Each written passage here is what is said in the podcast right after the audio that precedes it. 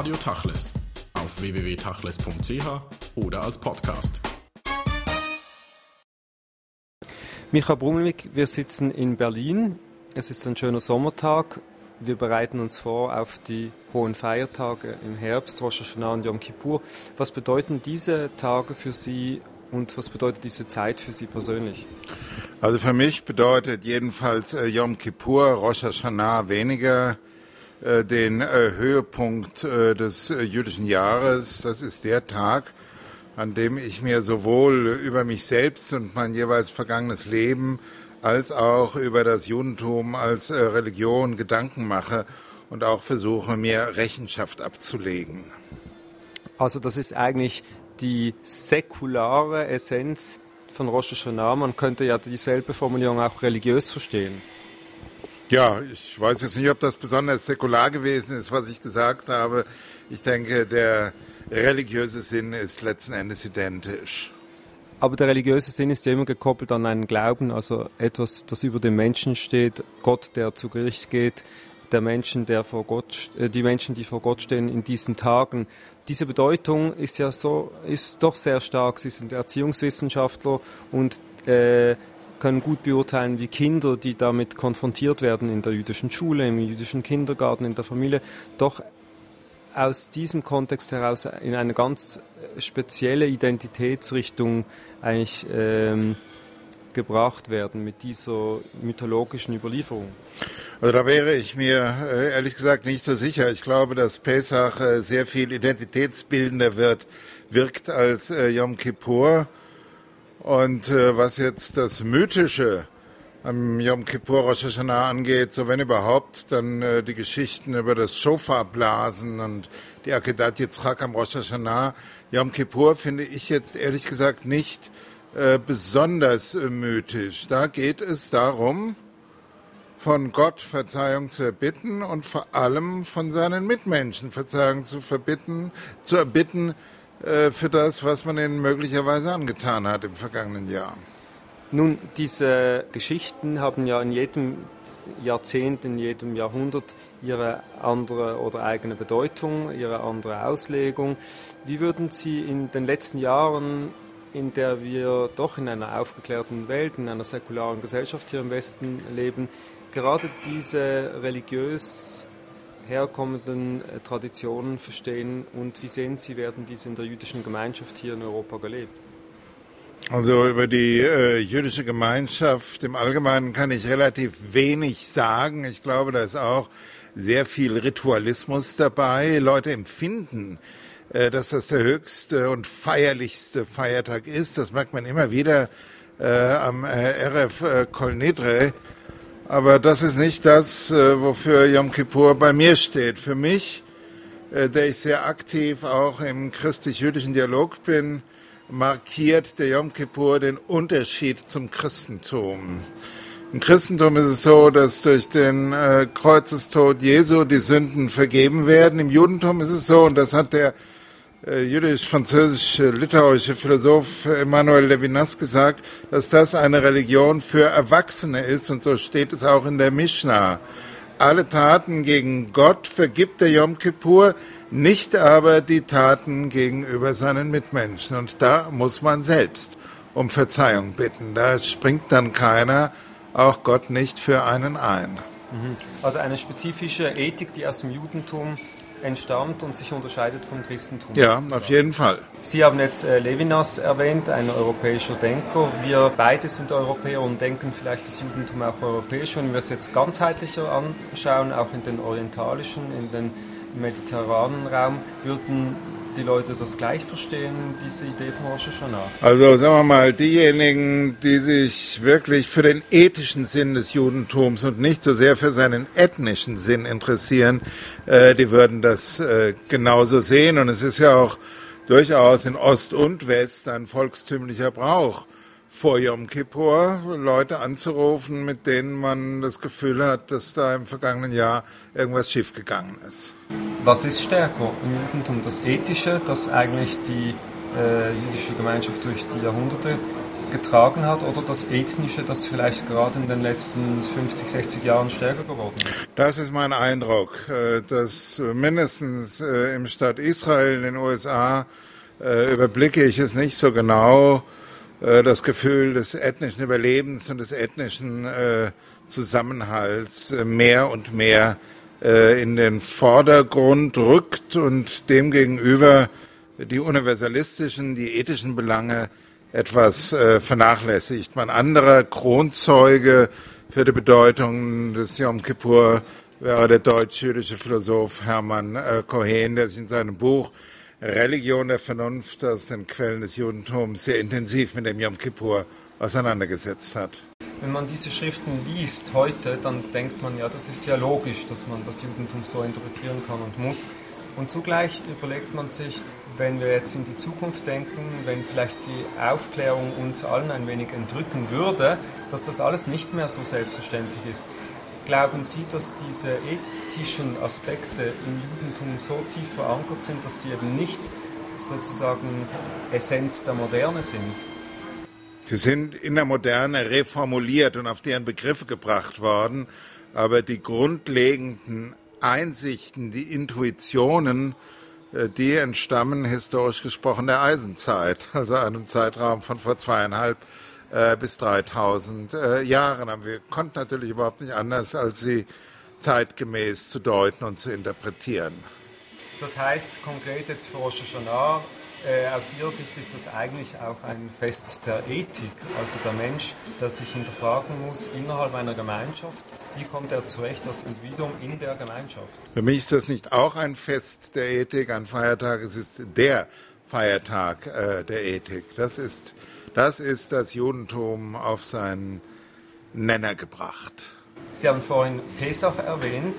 Ich habe äh, Rosh Hashanah erwähnt im Zusammenhang mit Kindern und dem Gottesbild, das doch sehr stark ist aus meiner Sicht in der Überlieferung von Rosh Hashanah. Mhm. Der alte Mann, der im Himmel sitzt, mit den Büch Büchern unterrichtet. Wenn man aber Rosh Hashanah Pesach gegenüberstellt in Bezug auf ethische Fragen, sehen Sie da bei Pesach eher ein Problem, weil es eine völkische Komponente hat, oder sehen Sie ein Feuerwerk der Erziehungswissenschaft? Ich sehe da zunächst mal äh, den interessanten Fall einer liturgischen Erziehungspraxis. Äh, da werden Geschichten erzählt, da werden bedeutungsvolle Speisen äh, gegessen, da gibt es eine erhebende Atmosphäre, da werden die Kinder durch das Manishtana in dieses Geschehen äh, hineingezogen. und wenn man sich dann die Agadash Pesach wirklich genau durchliest, äh, dann sieht man, dass das keine bedingungslose Befreiung ist, die da angeboten wird, sondern schon eine äh, Befreiung unter der Weisung, unter äh, der Tora. Und es gibt auch eine Diskussion in der Gadashel Pesach, dass man sich noch nicht mal darüber freuen darf, dass Gott die Streitwagen des Pharao hat ertrinken lassen mitsamt ihrer Mannschaft. Wenn wir bei Pesach kurz noch verweilen können, Pesach ist ja auch, hat einen Konnex in die, in die Gegenwart weil am Pesach das jüdische Volk sozusagen mit dem Auszug aus Ägypten geboren worden ist. Und das ist das Volk, auf den sich der Staat Israel heute beruft. Mhm. Ähm, ist da, oder wie stark darf man eben Mythologie und dann Realpolitik zusammenbringen? Am besten äh, überhaupt nicht. Ich bin, das sage ich auch immer wieder im interreligiösen Gespräch, ein strikter Gegner äh, jeder äh, politischen äh, Theologie. Man sollte die irdischen Belange die irdischen Belange sein lassen und die äh, göttlich-menschlichen Belange die göttlich-menschlichen Belange. Und wenn wir jetzt über den Begriff das jüdische Volk sprechen, das ist ein biblischer letztendlich.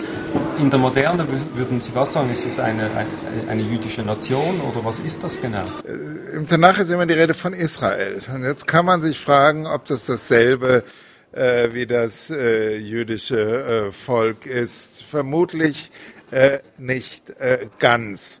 Heute würden wir von den Juden, ich habe das mal so umschrieben, als von einem religiös-ethnischen äh, Konnex sprechen. Es ist ganz unscharf. Diese Schicksalsgemeinschaft die sich eben durch das Schicksal definiert. Von der Erziehungswissenschaft her betrachtet ist das ja nicht unbedingt ein guter Ausgangspunkt für Identitätsstiftung. Naja, aber das ist immer so. Das ist auch nicht nur bei den Juden so. Das ist bei allen Menschen so. Menschen, wir Menschen werden in Verhältnisse hereingeboren, die wir uns nicht gewählt haben. Äh, wir können diese Verhältnisse annehmen, wir können sie ablehnen, wir können sie umbauen, wir können uns neu mit ihnen identifizieren. Das ist nicht vorgegeben, aber denn im Umstand, dass wir uns nicht wählen können, wohin wir geboren werden, ist anthropologisch äh, überhaupt nichts zu ändern. Oder anders gefragt, es gibt ja durchaus ähm, Regionen in dieser Welt, wo das Judentum nicht unbedingt sich durch eine Schicksalsgemeinschaft definiert. Sagen wir im sephardischen, orientalischen Raum gab es auch Gegenden, wo das Judentum durch positive Aspekte sich selbst verstanden hat. Diese Gemeinschaft definiert sich ja dann nicht als Schicksalsgemeinschaft. Das heißt, es gibt auch da im, innerhalb des Judentums nicht einen gemeinsamen Nenner. Das ist völlig richtig. Das ist so gewissermaßen jetzt ein äußerlicher äh, soziologischer Begriff. Es ist gewissermaßen der kleinste gemeinsame Nenner. Also wenn man sich fragt, was haben äh, Juden im Jemen äh, mit äh, Juden, was weiß ich, die heute noch in Moskau leben, zu tun zu haben, dann ist es nicht mehr als dieser mehr oder weniger dünne Faden gemeinsamer Bräuche, gemeinsamer Erinnerungen und natürlich in der Moderne äh, der Identifikation äh, mit dem Staat Israel und die Erinnerung an die furchtbare Katastrophe äh, der Shoah. Das teilt sich über Erziehung und Sozialisation und Bildung äh, natürlich den allermeisten jüdischen Jugendlichen mit. Wenn wir jetzt aber dieses Thema so nehmen und ein aktuelles dazustellen, die Beschneidungsdebatte der letzten Monate und Wochen, wie sie in Deutschland geführt wurde, da ging es ja um einen ganz zentralen Akt des Glaubensbekenntnisses, der sehr emotional diskutiert wurde. Da so ist, äh, dass uns die medizinische Wissenschaft über die Schädlichkeit äh, dieses Verfahrens, das an achttägigen Knaben vorgenommen wird, nichts mitzuteilen hat. Alles das, was Psychoanalytiker oder Traumatologen oder sonstige Leute äh, behaupten, ist schlicht und ergreifend nicht belegbar. Der Eingriff also mit Sicherheit für das kleine Kind kurzzeitig schmerzlich ist, aber langfristig in der Regel nicht schädlich äh, und das ein wichtiges Identifikationszeichen für die Zugehörigkeit zu dieser Glaubensgemeinschaft ist, äh, bin ich auch als deutscher Staatsbürger selbstverständlich dafür, dass das weiterhin äh, in Deutschland straffrei möglich sein muss. Dazu gibt es jetzt auch schon eine erste Erklärung des Deutschen Bundestages. Es gibt von verschiedenen staatskirchenrechtlichen Professoren erste äh, Formulierungsvorschläge. Insofern äh, war das für mich ganz klar, auch als Jude und deutscher Staatsbürger, denn es kann nicht sein, dass nach alledem, was geschehen ist, ausgerechnet in Deutschland es kein orthodoxes Judentum äh, mehr geben soll. Für mich unvorstellbar, obwohl das natürlich äh, der Sache nach nicht äh, das Hauptargument sein kann. Aber Sie sprechen jetzt von orthodoxem Judentum. Interessant ist ja, dass fast alle jüdischen Eltern ihre jüdischen äh, Knaben beschneiden lassen, also ja. weit über die Orthodoxie hinaus.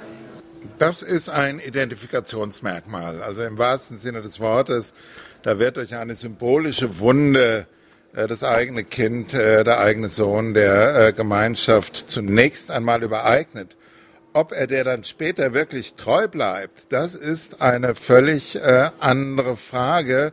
Und insofern hat die Beschneidung natürlich mit der Taufe äh, außerordentlich viel gemeinsam. Auch die Taufe kann im Zweifelsfall nicht verhindern, dass irgendjemand später aus der Kirche austritt. Und eine äh, amerikanische Medizinprofessorin, die auch halachisch bewandert ist, Elizabeth Weiner Mark, hat gesagt, paradoxerweise äh, war gerade nach der Shoah die Beschneidung Ausdruck eines jüdischen äh, Selbstbehauptungswillens, ganz unabhängig davon, äh, wie religiös oder theologisch gebildet die Familien nun gewesen sind. Interessanterweise, und das auch jetzt im Kontext zu den hohen Feiertagen vielleicht mal angesprochen, ist ja gerade dieses Beschneidungs, äh, die Beschneidungsdebatte eine, die eine ganz archaische, traditionelle Thematik in die Moderne trägt und eigentlich findet das Judentum dafür keine neuen ähm, Antworten, sondern man, man, beruft sich eigentlich auf ja. diese Quellenlage. Naja, so ist es nicht. Also wenn man sich ein bisschen in die Geschichte vertieft, kann man feststellen, dass vor exakt 150 Jahren im Rahmen des deutschen Reformjudentums die ganze Debatte mit identisch denselben Argumenten, nicht mit den gleichen medizinischen Argumenten, äh, geführt worden ist. An dem Entfernen der Vorhaut hat sich seit zweieinhalbtausend Jahren, soweit können wir das historisch zurückverfolgen, äh, nichts geändert. Was ich aber fragen wollte, in Bezug auf die Beschneidungsdebatte, die ja nur als Beispiel stehen soll, wo sehen Sie Entwicklungsmöglichkeiten im jüdischen Denken, das sich eben nicht loslöst vom jüdischen Glauben und von den jüdischen Quellen, wenn doch ohne Sanhedrin neue Entscheidungen gar nicht getroffen werden können. Da realistischerweise äh, auf absehbare Zeit mit einem Sanhedrin nicht zu rechnen ist äh, und man auch vorher nie damit gerechnet hat, ist man dann eben äh, auf die Entscheidungen der jeweiligen äh, Rabbanim und Rabbanot, äh, die zu einer Congregation äh, oder Kultusgemeinde gehören, äh, angewiesen und wird sich dann äh, dem auch fügen oder man wechselt dann zu einer anderen liturgischen Spielart des Judentums. Gut, aber man muss sagen, dass diese Ebene der Entscheidungen keine prinzipiellen äh, sind. Man kann ein paar Ausnahmen machen, aber man, man kann nicht grundsätzliche Änderungen vornehmen. Also das sehe ich nicht so, nicht mal in Israel. Da gibt es heftige Auseinandersetzungen darüber, wer überhaupt nach Maßgabe welcher Auflagen äh, zum Judentum äh, konvertieren darf. Es gibt heftigste Diskussionen in den äh, USA um die Segnung oder Verheiratung äh, gleichgeschlechtlicher äh, Paare.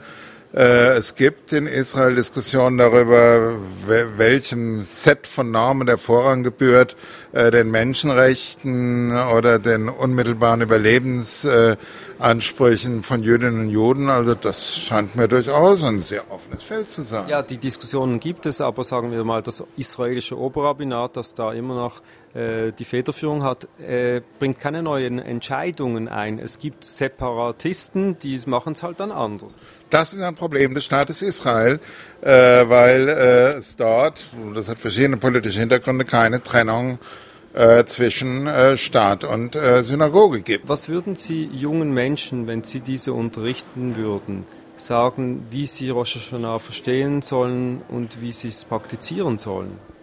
Also ich würde jungen Menschen immer sagen, dass sie so nach Maßgabe der Tradition vollziehen sollen. Ich würde ihnen aber vor allem auch sagen, dass sie sich einlesen sollen. Sie sollen die Geschichte dieses Feiertags kennen. Sie sollen das Gebetbuch, wenn sie nicht sehr gut Ivrit können, eben in einer Übersetzung lesen und sich Gedanken darüber machen, was da eigentlich äh, warum steht und was das äh, heute äh, für sie äh, heißen kann. Nun kann man sagen, Sie sind zwar sehr bewandert, sehr belesen, Sie sind Wissenschaftler, kennen die Texte, die Quellen, aber Ihre Position ist nicht unbedingt eine jüdische, weil Sie ja immer davon ausgehen, dass man die Dinge auch modern betrachten kann. Aber was heißt das kann? Natürlich ist eine jüdische. Also äh, es gab diesen einen äh, bedeutenden, ebenso bedeutenden wie reaktionären Gelehrten im 19. Jahrhundert, Khatam Sofer, Moses Schreiber, Pressburg, Frankfurt, der gesagt hat, Asur Chadash Torah, alles Neue ist von der Tora verboten. So etwas konnte überhaupt erst im 19. Jahrhundert formuliert werden.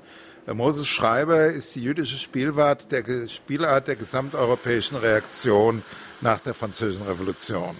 Aber dennoch, die modernen Denker in ihrer Zeit hatten immer Probleme. Die Denker der Gegenwart sind ihrer Zeit immer ein wenig voraus. Mir fällt immer auf, wenn ich mir das deutsche Judentum ansehe, dass es von Reform bis neoorthodox äh, sich auf Immanuel, Immanuel Kant verpflichtet sieht, obwohl der nicht auch wenig antisemitisch gewesen ist. Das Gewicht von Gottes Weisung, einer moralischen Weisung, das kam äh, mindestens dem deutschen äh, Judentum außerordentlich nahe und vor diesem Hintergrund konnte man dann wie der verstorbene äh, israelische Gelehrte Yeshayahu Leibowitz auch durchaus ein orthodoxer Jude sein, was die Lebensführung angeht.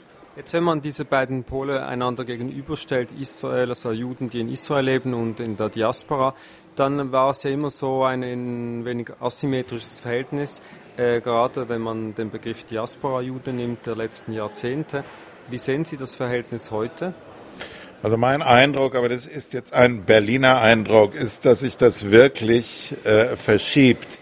Ich kenne inzwischen eine ganze Reihe junger israelischer Männer und Frauen, die haben allesamt auch einen europäischen Pass und äh, leben sehr gerne in Berlin. Da frage ich mich dann immer, sind das jetzt Israelis oder sind es äh, Berliner mit einem französischen Pass? Das, das wäre meine Vermutung im Zeichen äh, der Globalisierung und äh, einer Welt, in der die Entfernungen kürzer werden und äh, Menschen gar nicht mehr so bodenständig sind, wie das mal gewesen ist, ob sich das nicht alles auflöst und einander äh, angleicht. Aber Sie haben ja erwähnt, das ist eine Berliner Position. Wenn man jetzt das mal auf Europa anwendet oder vor allem jetzt auch Amerika, dann sieht es ja vielleicht doch ein wenig anders aus, dass ähm, die Fragestellung schon ist, ähm, in welcher Form die Diaspora-Juden Teil der israelischen Nation sein sollen oder nicht. Also ich kenne auch, aber das mag mein Fehler sein, keine Position der Jewish Agency, die das sagt. Sogar der israelische Botschafter in Deutschland sagt, also die Juden hier äh, sind äh, deutsche äh, Staatsbürger. Und das, was es mal gab, als Chaim Herzog, der ehemalige israelische Staatspräsident in Deutschland war, ich glaube, es war in Bergen-Belsen, alle dort begrabenen Juden äh, pauschal zu Bürgern Israels erklärt. Ich glaube, so etwas äh, würde es äh, heute äh, nicht mehr geben. Aber es gibt dann wiederum Intellektuelle wie Aleph Beit Joshua, der kürzlich gesagt und auch geschrieben hat, dass äh, Juden, die in der Diaspora leben, nicht gleichwertig sind wie jene, die in Israel leben. Ja, das ist absolut äh, absurd und von einem jüdischen Standpunkt, der jetzt äh, religiös inspiriert ist, schon mal überhaupt nicht zu belegen. Jetzt wagen wir noch einen Blick in die Zukunft. Äh, das neue jüdische Jahr beginnt. In welchem Zustand ist die jüdische Gemeinschaft weltweit, wenn wir es jetzt nicht politisch betrachten? Naja, ich kann es nicht von der Politik ablösen. Und da sehe ich, äh, dass ein noch nicht offen auftretender Riss durch die jüdische Gemeinschaft geht, wie seit Zeiten des jüdischen Krieges vor 2000 äh, Jahren äh, nicht mehr. Und das hängt mit der zelotischen Gestimmtheit der Mehrheit der israelisch-jüdischen Bevölkerung zusammen die offensichtlich weder willens ist, äh, die besetzten Gebiete aufzugeben, noch willens ist, den dortigen palästinensischen, ich nenne das jetzt mal so, Subjekten äh, volle Menschen- äh, und Bürgerrechte einzuräumen und die zudem, das ist dramatisch vor dem Hintergrund der iranischen Bedrohung, im Moment, wie ich finde, sehr leichtfertig mit einem desaströsen äh, kriegerischen äh, Abenteuer droht. Und es ist nun mal so, dass Juden in der Diaspora auch mehrheitlich die äh, Moral und Ethik äh, übernehmen, die in ihren äh, Mehrheitsgesellschaften herrschen. Und das ist mit dem, was im Staat Israel äh, vollzieht, einfach nicht gegeben. Deswegen glaube ich, wird es da mehr und mehr Spaltungen und Risse geben. Mir fällt auf, äh, dass mehr und mehr auch besonnene, durchaus zionistische Personen äh, sich mittlerweile öffentlich in den USA oder so vom Kurs der israelischen Regierung lossagen. Peter Beinert oder jetzt kommt ein sehr interessantes Buch auf Deutsch raus, Gershom Gorenberg, auf Deutsch Israel schafft sich ab, auf äh, Englisch The Unmaking äh, of äh, Israel. Ähm, ich glaube, dass allen Bemühungen äh, zum Trotz, äh, die Juden wieder mehr an Israel zu binden, äh, mit jeder Politik die Unnachgiebigkeit im Blick auf die Palästina-Frage zeigt, die Entfernung doch allmählich wachsen wird. Und da hilft es dann auch nicht mehr, wie das manche tun, solche Kritiker der israelischen Regierungspolitik als jüdische Antisemiten abzutun. Michael Brumlik, vielen Dank für das ich Gespräch. Ich bedanke mich.